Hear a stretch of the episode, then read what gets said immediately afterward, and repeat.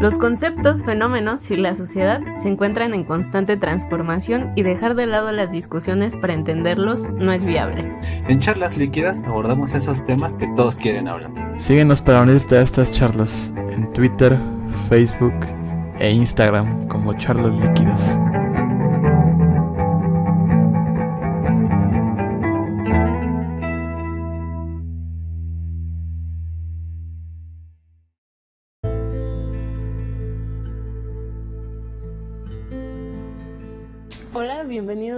Más a este su podcast Charlas Líquidas. Hoy traemos un tema muy interesante, pero sobre todo la invitada. Es nuestra primera invitada que no forma parte del círculo de científicos sociales, lo cual me parece muy interesante y creo que va a hacer em, que este podcast tenga pues una visión más amplia sobre el tema. ¿Ustedes qué opinan, amigos? Así es, y más con un tema como, como el que tenemos en manos, ¿no? El racismo, eh, espacio, el clasismo, que aunque puedan haber algunas dificultades a la hora de definir estos dos conceptos, incluso podríamos referirnos en la raíz de ello en otra ciencia, ¿no? en otra disciplina como es la biología. Y cosas como la raza, que su tratamiento todavía sigue siendo, siendo un poco problemático, aún persiste ¿no? en la cabeza de, muchas sociedades. Pero sí, vamos a ayudarnos en esclarecer este asunto y abrirnos paso adelante. ¿Cómo estás, Oro? Hola, Laura Sad, hola, Kit Carlomagno, hola, Sharon, eh, bienvenida. Como lo dice Kit Carlomagno, precisamente eh, estos dos conceptos que manejamos ahora, racismo, clasismo, eh, pueden ser vistos, digamos, desde las ciencias sociales de distintas formas, pero también, digamos, desde la biología nos puede dar eh, una, una, nueva visión también de, de, estos conceptos.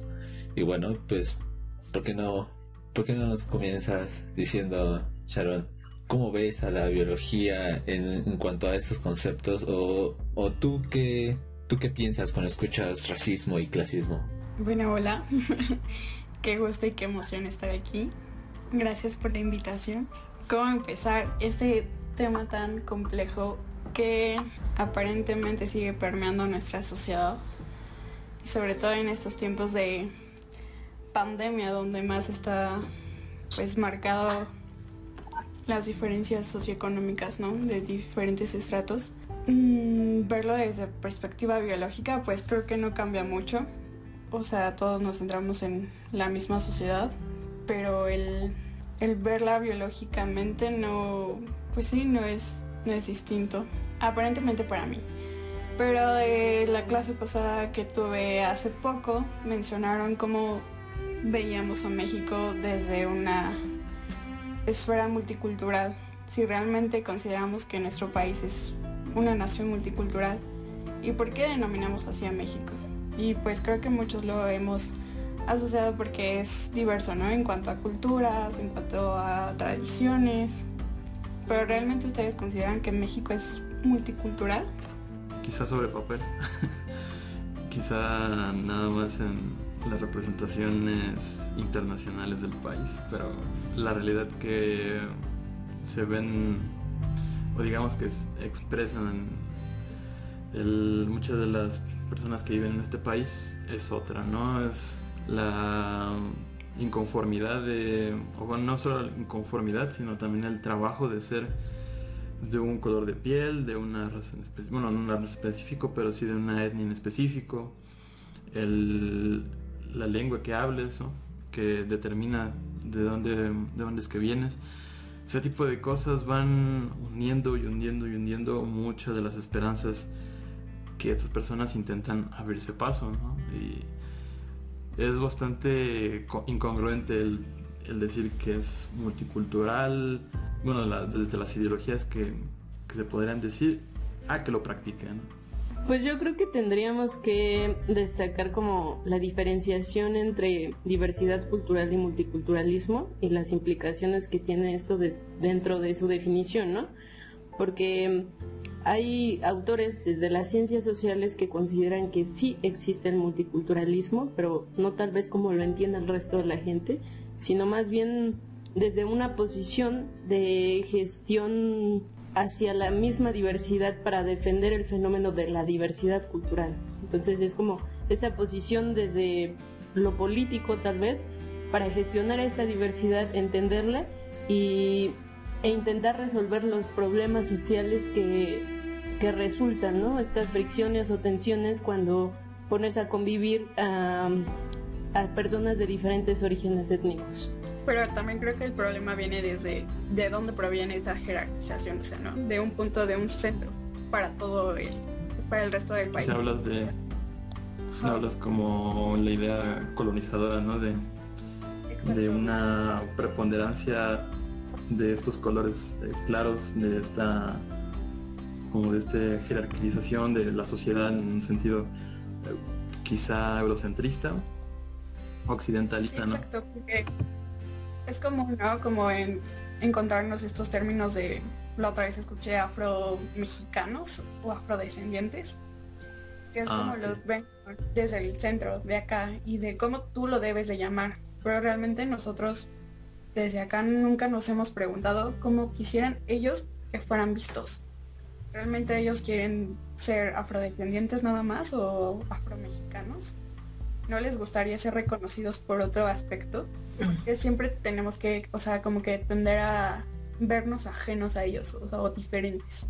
Creo que eso es uno de los este, problemáticas, ¿no? A la hora de eh, englobar todo el espectro nacional de un solo país y que puedan decir, ah, claro, es, este, todos nosotros somos mexicanos, pero en realidad hay bastantes, o sea, en, el pasado, en la historia de México, se puede ver que en los estados como hasta en Texas había como un- una inconformidad absoluta en pertenecer a México, ¿no? Y yo creo que aún así estemos en, en los estratos más centralizados, eso quiere decir en las urbes que representan la Ciudad de México, como Guanajuato, que Guanajuato, Guadalajara, este, Monterrey o Ciudad de México. Eh, fuera de estos y en cada uno de estos grupos étnicos también hay diferentes inconformidades a la hora de pertenecer o no. Es como una especie de balanza entre la colectividad y el individualismo, ¿no? ¿Sabes? Hay una fuerte lucha al respecto. Pero yo creo que es bastante de la identidad que uno se puede llegar a jugar cuando pues nace en estos entornos. Pues yo los normaría de esa forma, principalmente porque hay una, o sea, la etnia es un concepto que ofrecen los antropólogos en lugar de razas para designar a este tipo de eh, especificación cultural y que vaya con esto acompañan tradiciones, con esto acompañan eh, diferentes familias o generaciones, ¿no? Pero que todos tienen como algo en común. Y aunque, o sea, la raza antes lo que te... mm, corrígeme si estoy mal, ¿no? Pero en el concepto eh, biologicista hablaban de la raza como una preponderancia más en lo genético, cuando los antropólogos al eh, bajar esta preponderancia desde lo genético también incluyeron factores como los ambientales o la relatividad cultural, que el hecho de estar una- un grupo étnico cerca del otro, ¿no? Y es los roces o simplemente los trabajos que se puedan acoplar entre estos dos eh, grupos étnicos. Sí, pero igual tenemos también como, los conocemos como pueblos indígenas, ¿no? Claro, ¿Y a qué asociamos a los pueblos indígenas? Casi siempre a una comunidad, ¿no? Pues humilde. La otra vez estaba, no sé dónde vi un meme donde decía, entre más jodido esté el pueblo, más pueblo mágico es.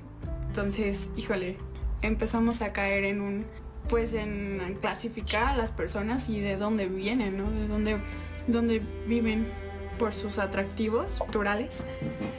es una romantización de la, no quisiera llamarle miseria, pero es incluso lo que ha quedado como en, en, el recorrido ¿no? de, de este país.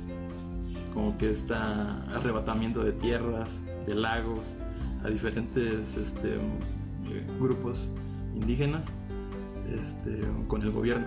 Sí, bueno, yo pienso que en esta idea de de racismo y clasismo que se manejan, eh, bueno, que maneja eh, Sharon hasta ahorita, es una, es una idea de como de, descalificación del otro.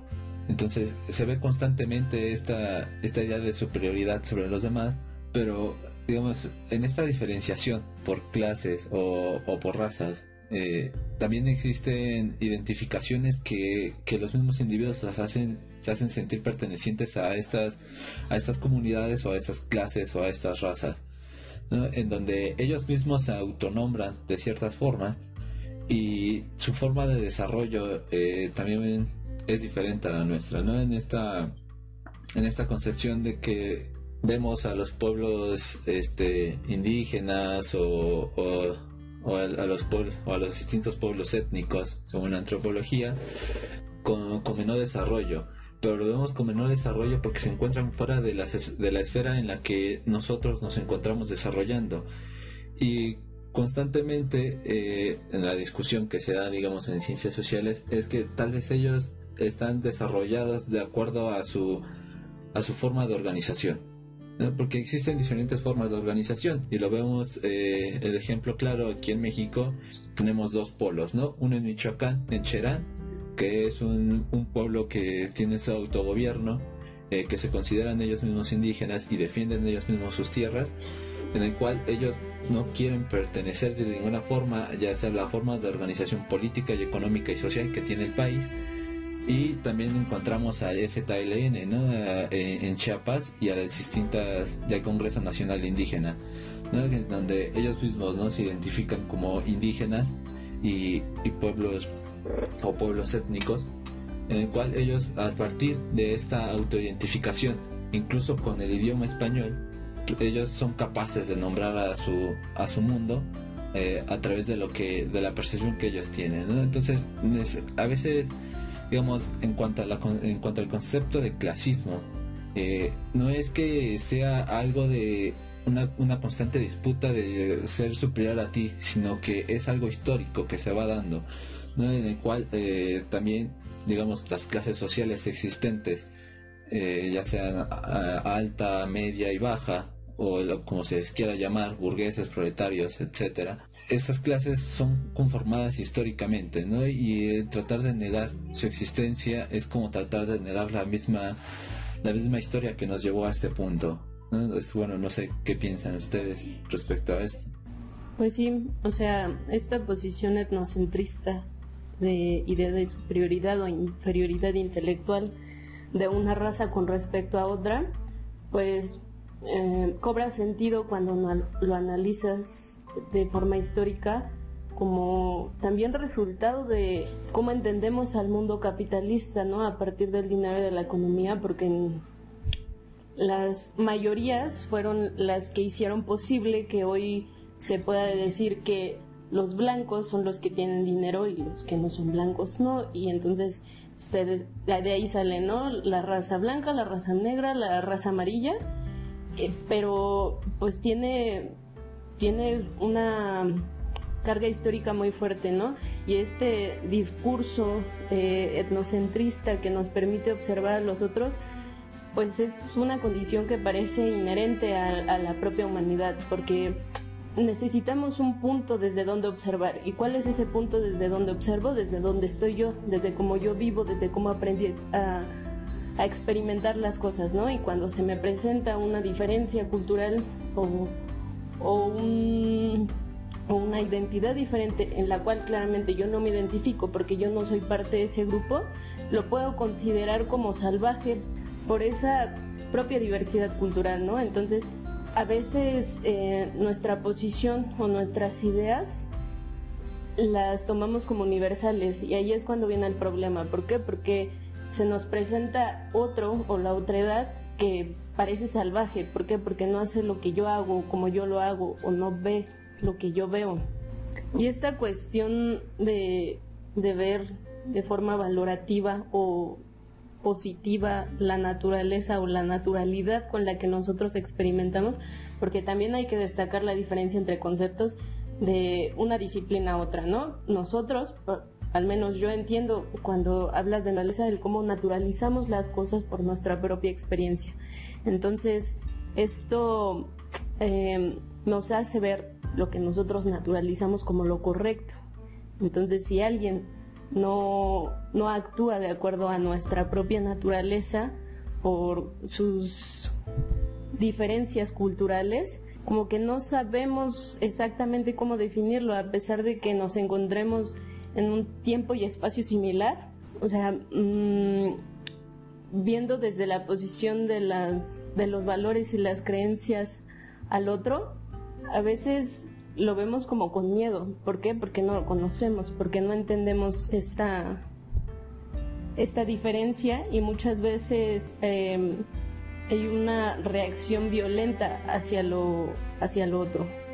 Sí, justamente, o sea, no quiero verlo de forma violenta, pero siento que en el caso de nuestro país, siempre el que está por, por encima tiende a aprovecharse, ¿no? Del más necesitado. A ver si, no sé cómo decirlo de otra forma. Y justamente también entra esta problemática, ¿no? En donde las personas piden y exigen a las que no tienen los mismos recursos que ellos que por favor ya dejen de tener hijos porque no pues porque no, no deben, o sea, porque si no tienen dinero y en qué momento ellos decidieron quitarle ese derecho, ¿no? De, darle vida a otro ser humano. O sea, solamente porque no tienen los mismos recursos. Es, híjole, eso es una gran controversia que en un punto yo también pensaba lo mismo y decía, pero sí, es que no entiendo por qué se ponen a tener hijos si no tienen, pues, varo, ¿no? Para mantenerlo.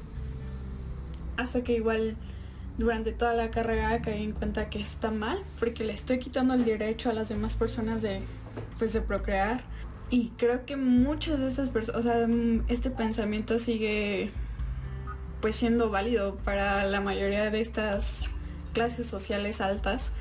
Y no, sé si quieren añadir algo. Mm, pues yo creo que más allá de darle la oportunidad o el derecho o no de procrear, también hay que ponerse en esta posición de privilegio que tenemos en cuanto a educación sexual.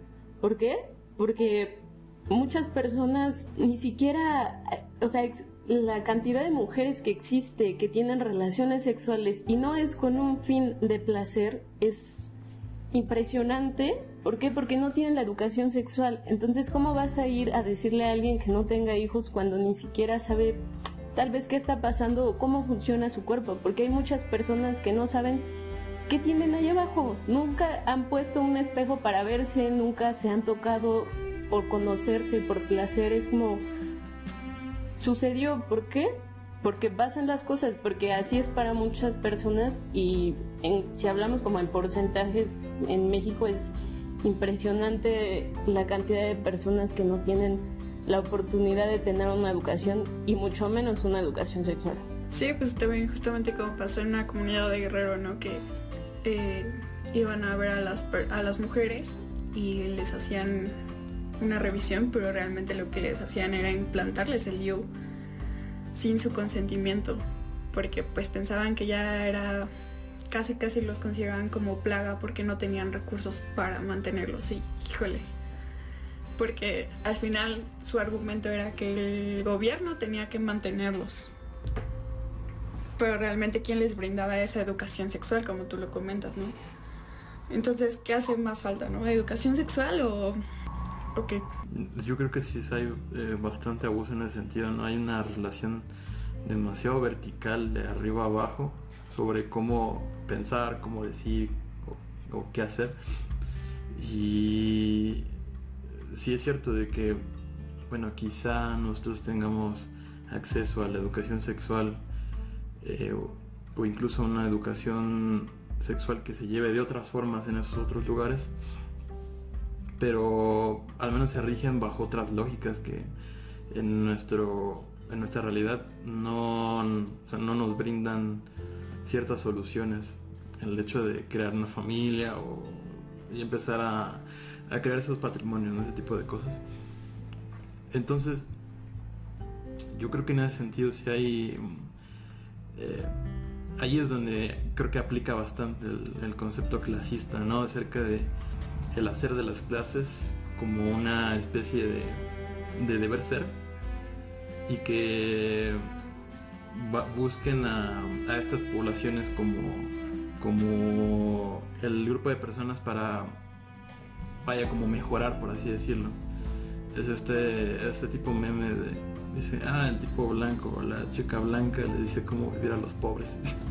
Es bastante obvio que va a tener estas como incon- incongruencias de no, tener- no tengan hijos o no, no echen la hueva tanto cuando en realidad los mitos acerca de la pobreza tienen, tienen que ver con otra cosa son completamente contrarios incluso Y lo mencionábamos en el episodio de la meritocracia, ¿no? O sea, cuando llega un blanco y te dice, el pobre es pobre porque quiere...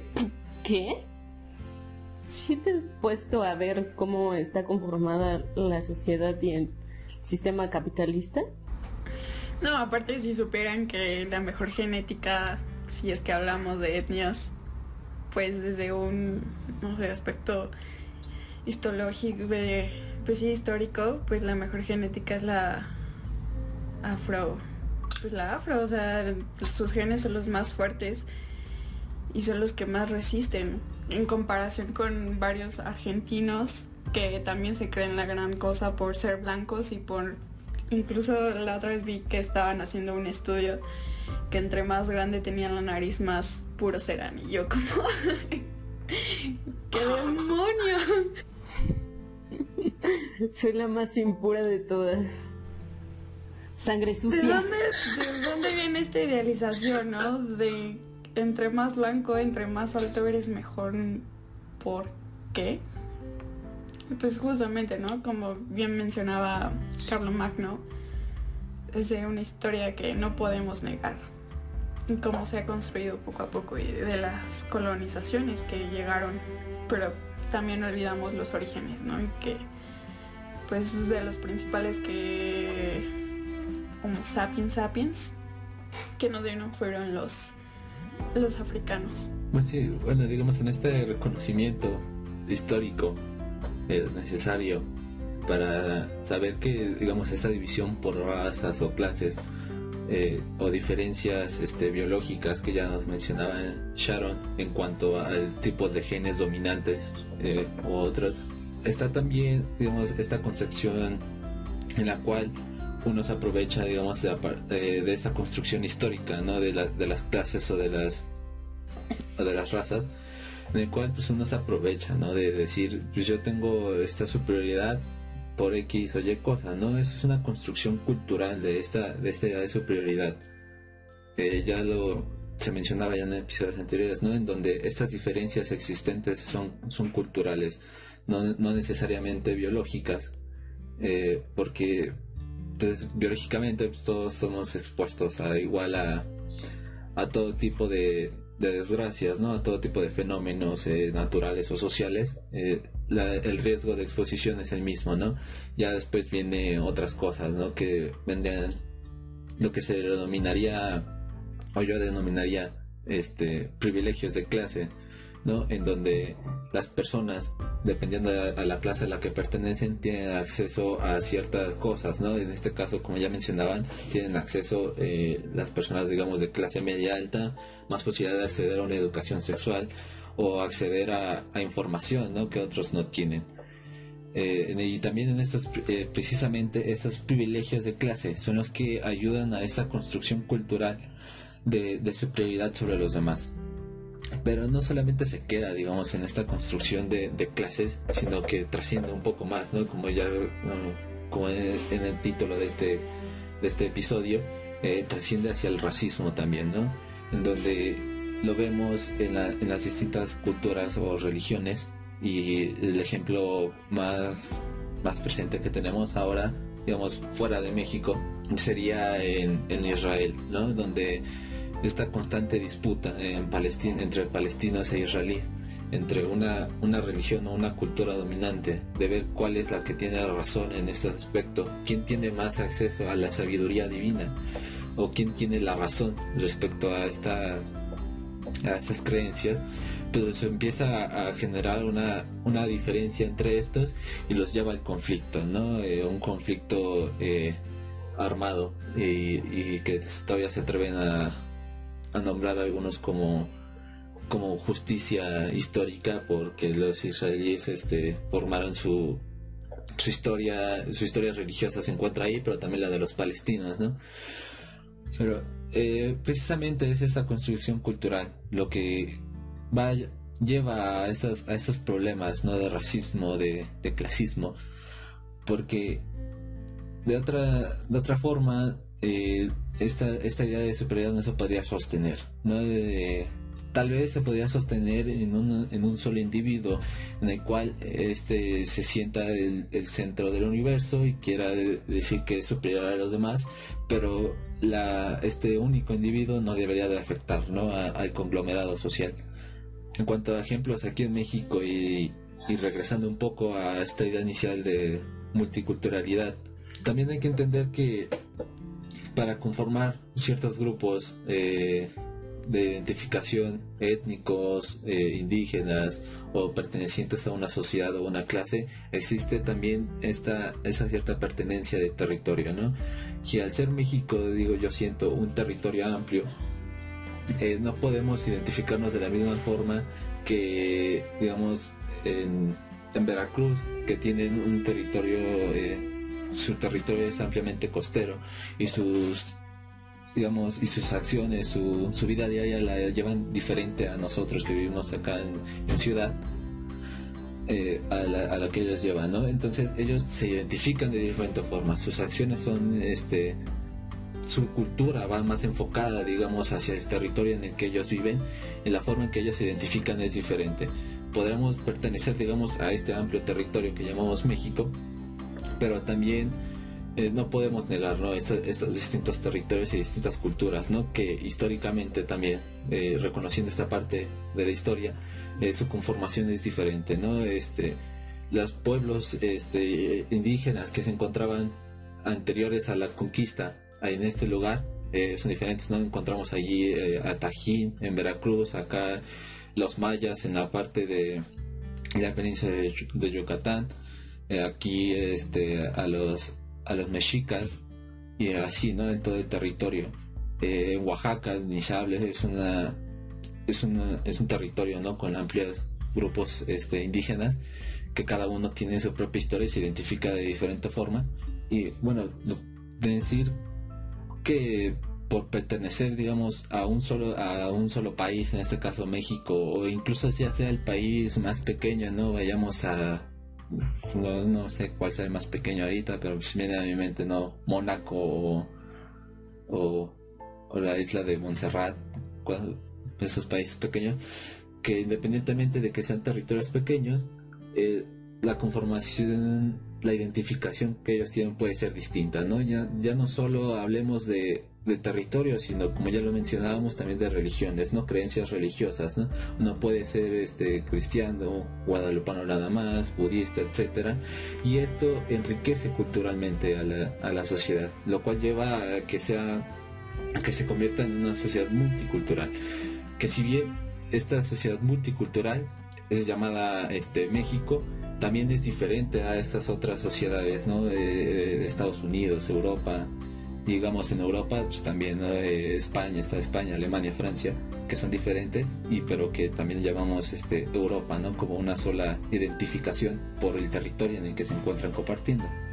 Ahora que lo mencionas, para mí es muy curioso cómo a veces las personas pues también ponen a ciertos grupos por sus creencias tenemos el claro ejemplo de, los guadalupanos o de los creyentes de San Judas Tadeo, o incluso de la Santa Muerte, ¿no? Que son definidos como los asaltantes o los más pobres, que igual lo podemos asociar con la educación. Por ejemplo, el 12 de diciembre, que es como, es que estos, estas personas vienen y nada más tiran basura porque no tienen educación. Pero pues también hay personas de estratos sociales más altos que son fervientes a más no poder, o sea, yo me enteré de, de una persona que trabajaba con un empresario de Televisa y el güey era súper creyente de, no me acuerdo qué virgen de Israel. El chiste es que esta persona hasta le construyó una capilla en su casa de mármol y de todo, no sé, todo un show. Y todos los años se iba con toda su familia a Israel a, pues a donde está la imagen. Entonces es también esta discrepancia, ¿no? Que hay en que a veces solemos hacer entre las personas que creen y no creen.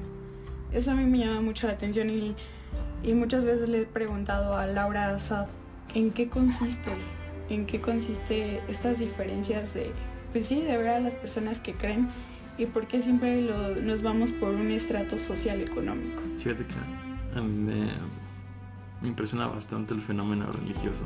Quiero decir, no, no voy a hacer la hora para, para responder la pregunta ya formulada.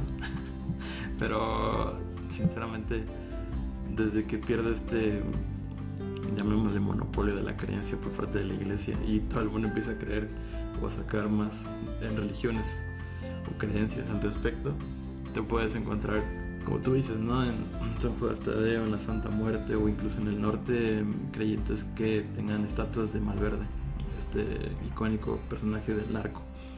Estas quizá no eh, religiones tan fehacientes en una, en una fe religiosa, ¿sabes? En una, en una creencia así, pero sí en un culto como es el narco, pues ha llegado ha llegado a, ser un fenómeno bastante problemático en nuestro país, además de además de que es bastante icónico por alguna manera y siempre o sea, ahorita mismo hay bastantes producciones alrededor de ese tema. El otro caso, eh, lo que mencionaba eh, ahora al respecto de esta,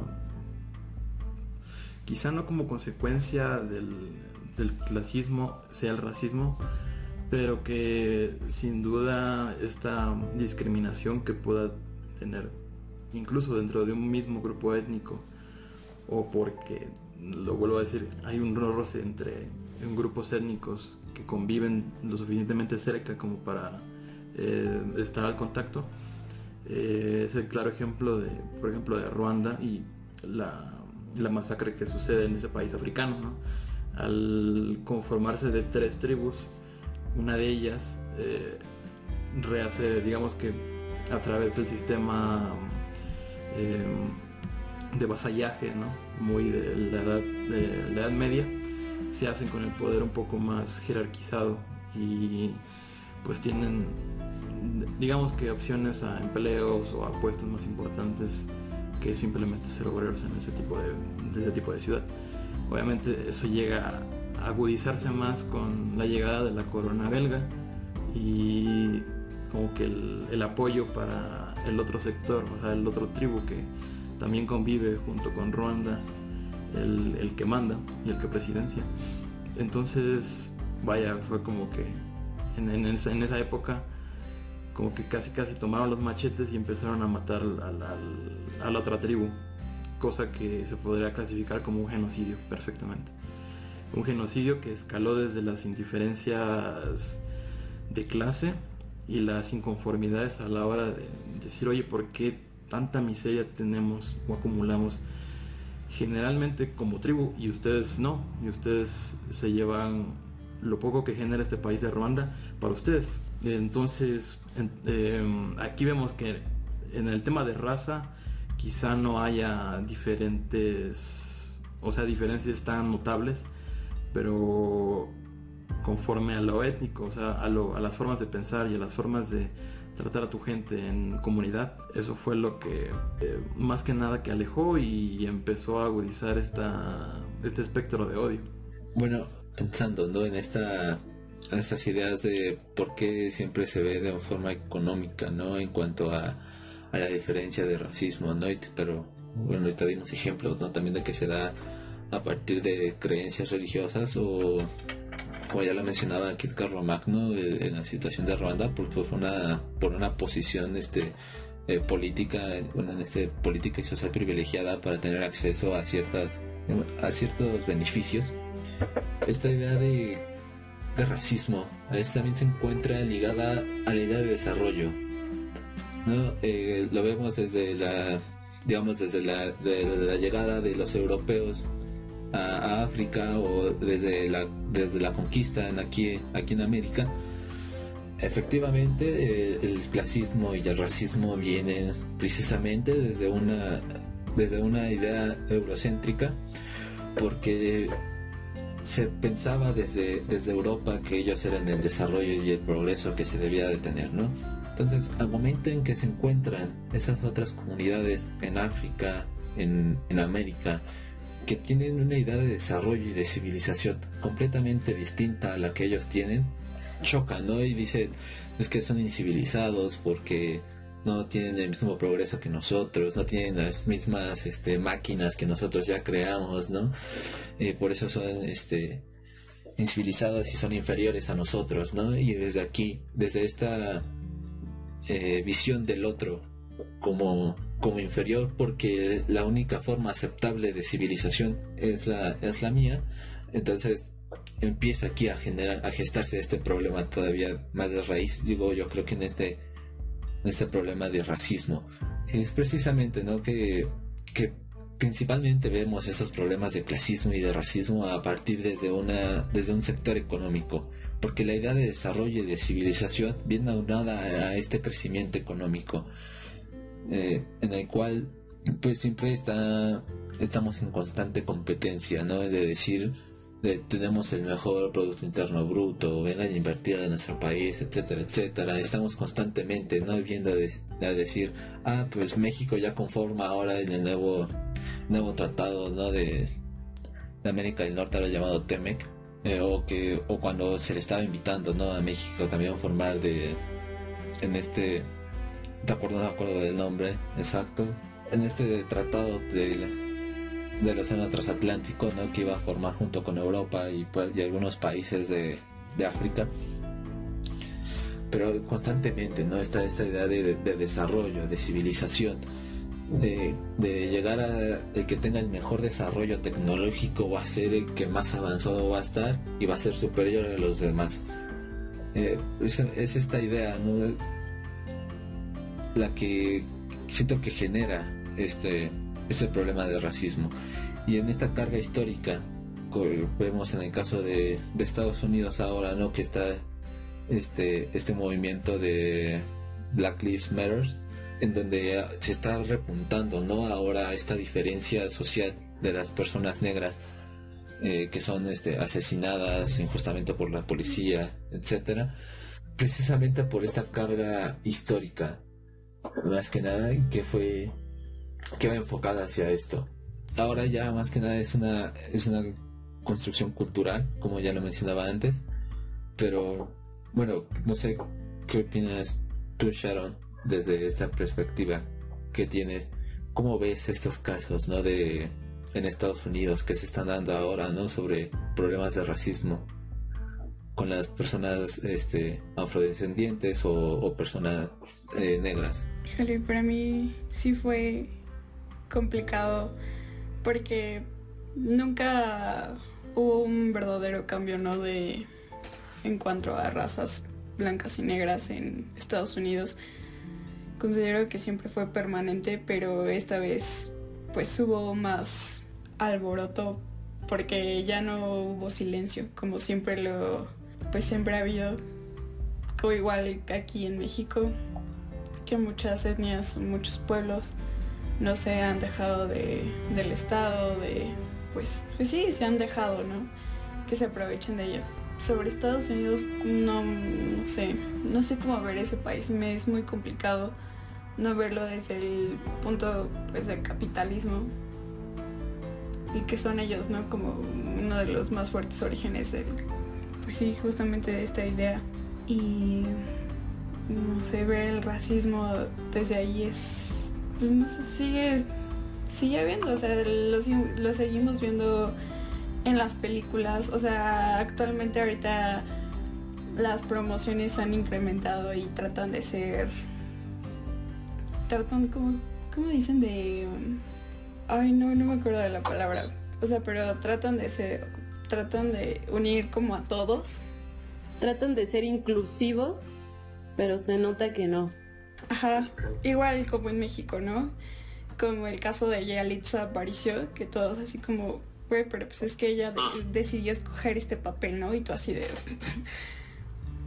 Híjole, para mí, eh, por ejemplo, ese caso sí fue controversial, muy cañón desde ambos polos, porque no solamente teníamos la perspectiva de, de los directores y de personas que dicen, pues es que sí, así es mi, mi sirvienta. O sea, esos son los, son los rasgos, ¿no? Que todos tenemos. Y por el otro lado, las personas que dicen que cómo es que estamos tan acostumbrados a ver a una persona morena sirviendo a otra, pues a una persona blanca. Y cómo es que nos han acostumbrado a eso desde pequeños.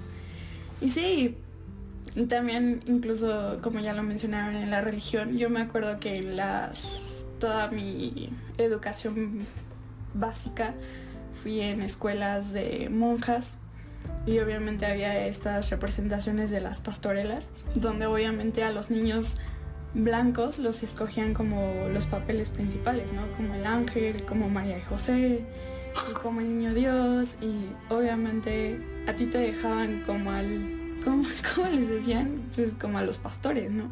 Y, y es curioso, ¿no? Porque pues, a mí siempre, bueno, de lo poco que aprendí de, de la religión católica, pues es que Dios no distingue por colores. Pero en este caso sí había una distinción muy clara, ¿no? Y ¿por qué hacer eso? Si ante Dios eres igual. Seas negro, seas blanco, seas morado, seas de color que seas. Y es, no sé si es complicado porque justamente seguimos con el mismo modelo educativo. No ha cambiado mucho y seguimos poniendo publicidad con personas blancas.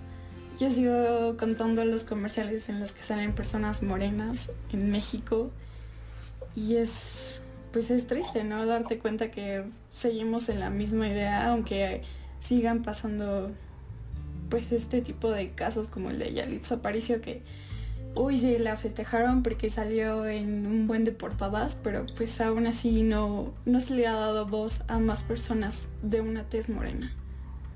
Y creo que se nos olvida mucho que pues somos mestizos. O sea, literalmente nuestro origen es mestizo y no es blanco. Bueno, no es, pues sí. Demasiada mezcla ci- en México, en todo el territorio. Y no sé, quizá estos intentos de, de representar, o de, bueno, de presentar los iconos de, de un movimiento, en este caso de Yalitza Aparicio, entrar dentro de la industria del cine, aunque sea bastante ruidoso, en realidad la población indígena la que se percibe, ¿no?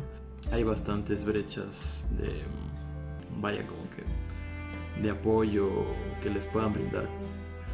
Eh, yo creo que bastante, bastante, hemos hablado acerca del racismo o de que incluso no pueda haber, no podríamos hablar estrictamente o objetivamente de una raza, pero yo creo que la palabra racismo es una que se utiliza bastante y en nuestros días dentro de lo político aún más. Quiero decir, de manera analítica sí puede llegar a tener ese peso que la palabra pueda impulsar. Y vaya, o sea, a partir de eso se puede señalar bastantes conductas, bastantes como que reproches a la hora, a la, a la inconformidad, ¿no? Ya tenemos esta, esta palabra ya condensada más o menos en burlarse de los white mexicans como una forma de, de burlarse de la... De racismo a la inversa. Exacto, así lo catalogan ellos, ¿no? De ingenuo es...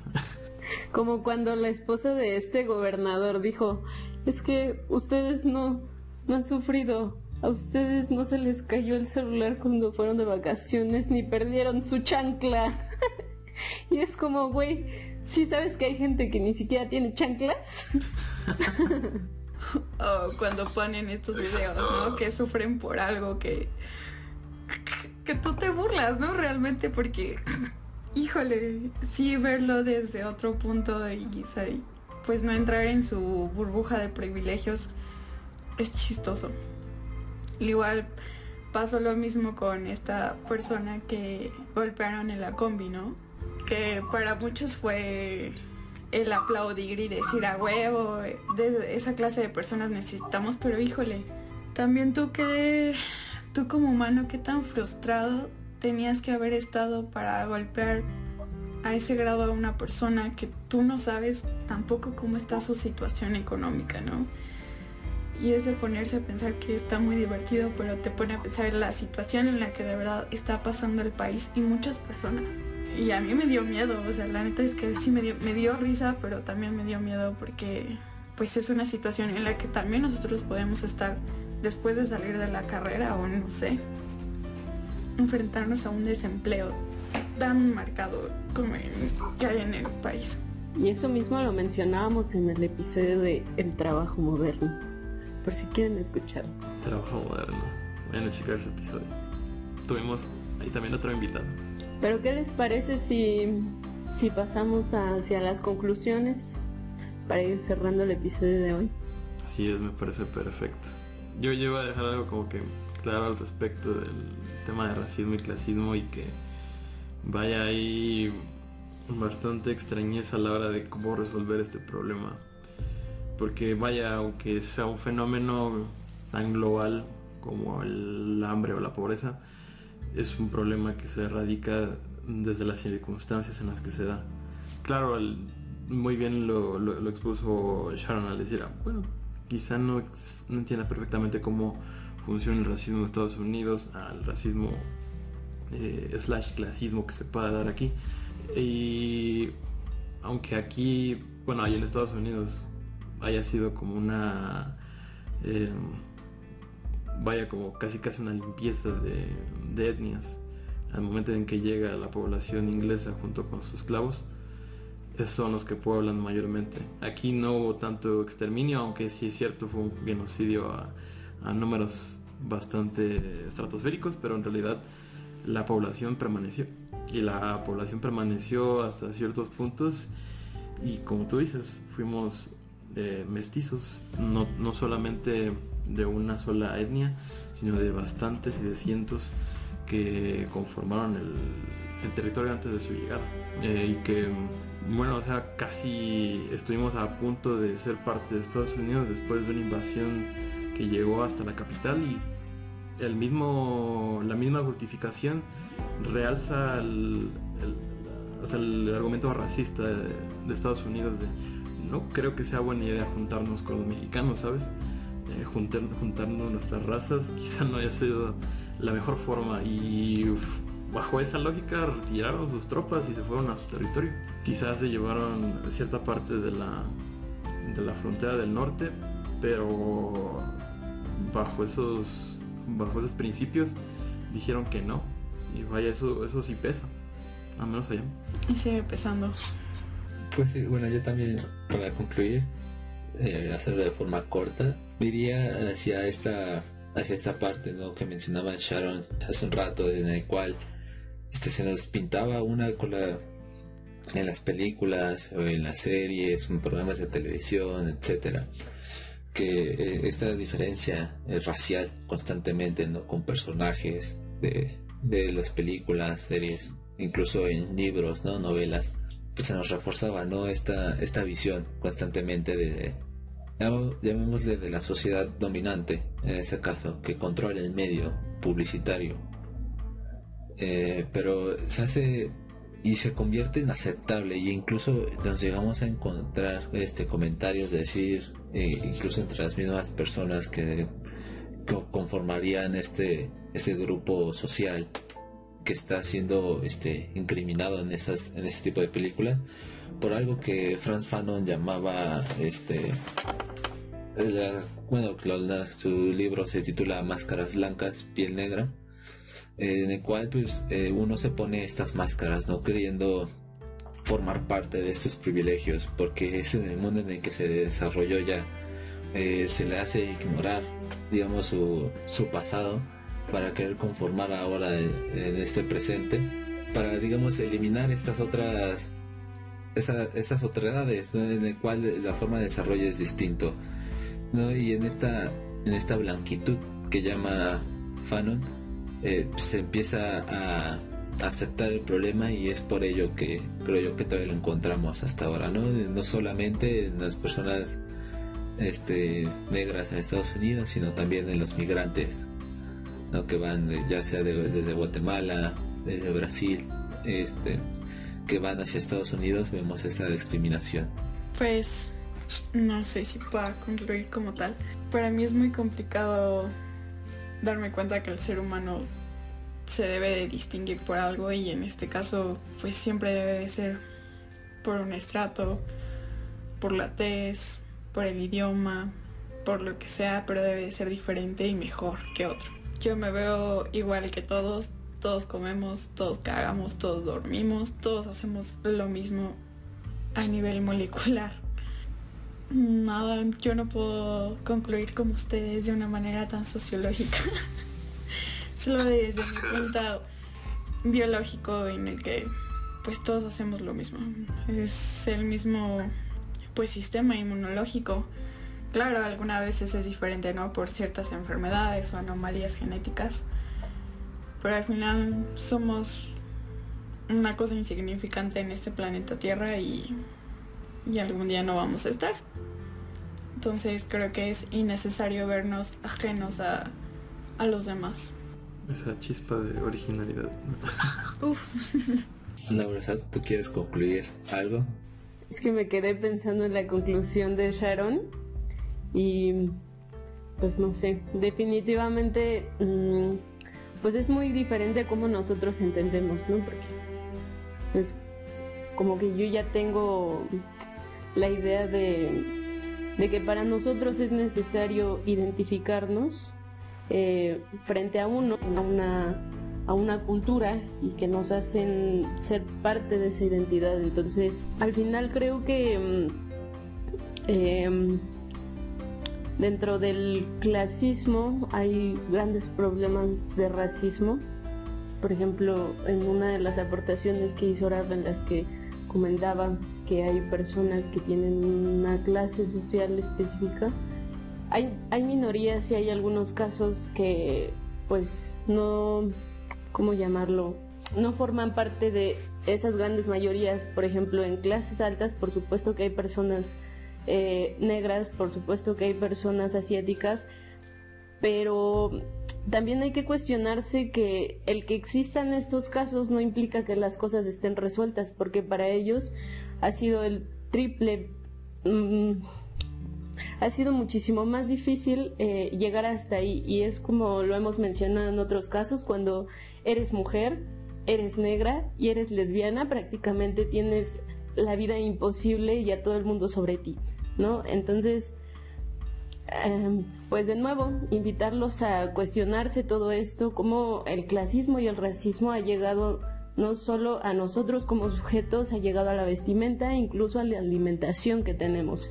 ¿no? Y, preguntarse qué ha traído esto, de, de, qué se va alimentando, qué son estos productos que se nos ofrecen desde la idea del, progreso capitalista y, y cómo a veces no lo cuestionamos porque estamos tan inmersos en esta realidad que pues prácticamente no podemos escapar porque es un sistema que, nos absorbe y aunque no estemos de acuerdo con él, mm, si no formamos parte de, eh, nos quedamos fuera. Entonces es muy complicado cómo este discurso violento a veces se sustenta por em, tabús, por falacias fascistas eh, que defienden que no hay que no hay una idea de diversidad ni, ni de cultura, pero pues sí hay que cuestionarse un poco esto de, de qué se te vende como puro, ¿no? O como este mestizaje, ¿desde qué posición estás? Si como quien gobierna eh, o como quien no, y, cuál es esta carga de simbolismos y significados socioculturales que, que se nos presentan para poder entender nuestra realidad. Qué complejo, amigos. Pues sí, como siempre, ningún capítulo se cierra del todo, siempre hay muchas cosas que, que decir, siempre hay, hay cosas que se nos van, que se nos escapan, que se nos olvidan pero invitarlos a, que nos compartan su opinión en redes sociales, a que nos digan qué opinan ustedes sobre lo que nosotros dijimos. Puede que pues llegue alguien que refute absolutamente todo lo que se, se defendió aquí, quién sabe.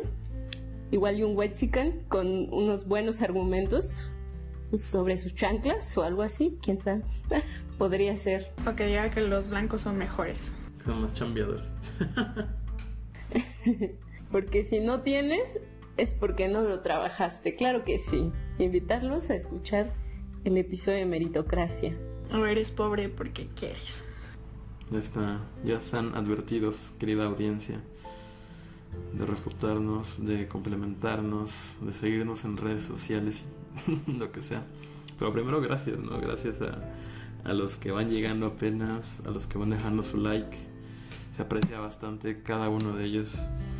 Y por supuesto también que se aprecia mucho más el, las, las compartidas que, luego una unas bandas así se, se andan rifando. Lo agradecemos de todo corazón. Eh, creemos en este proyecto y espérenos. Y yo quiero agradecerle públicamente a Sharon por habernos acompañado. Qué invitada, la primera invitada que no está dentro de nuestro círculo de ciencias sociales. Esperamos que se sumen más invitados así, que, que nos traigan aportaciones distintas para lo que nosotros conocemos, sabemos y defendemos.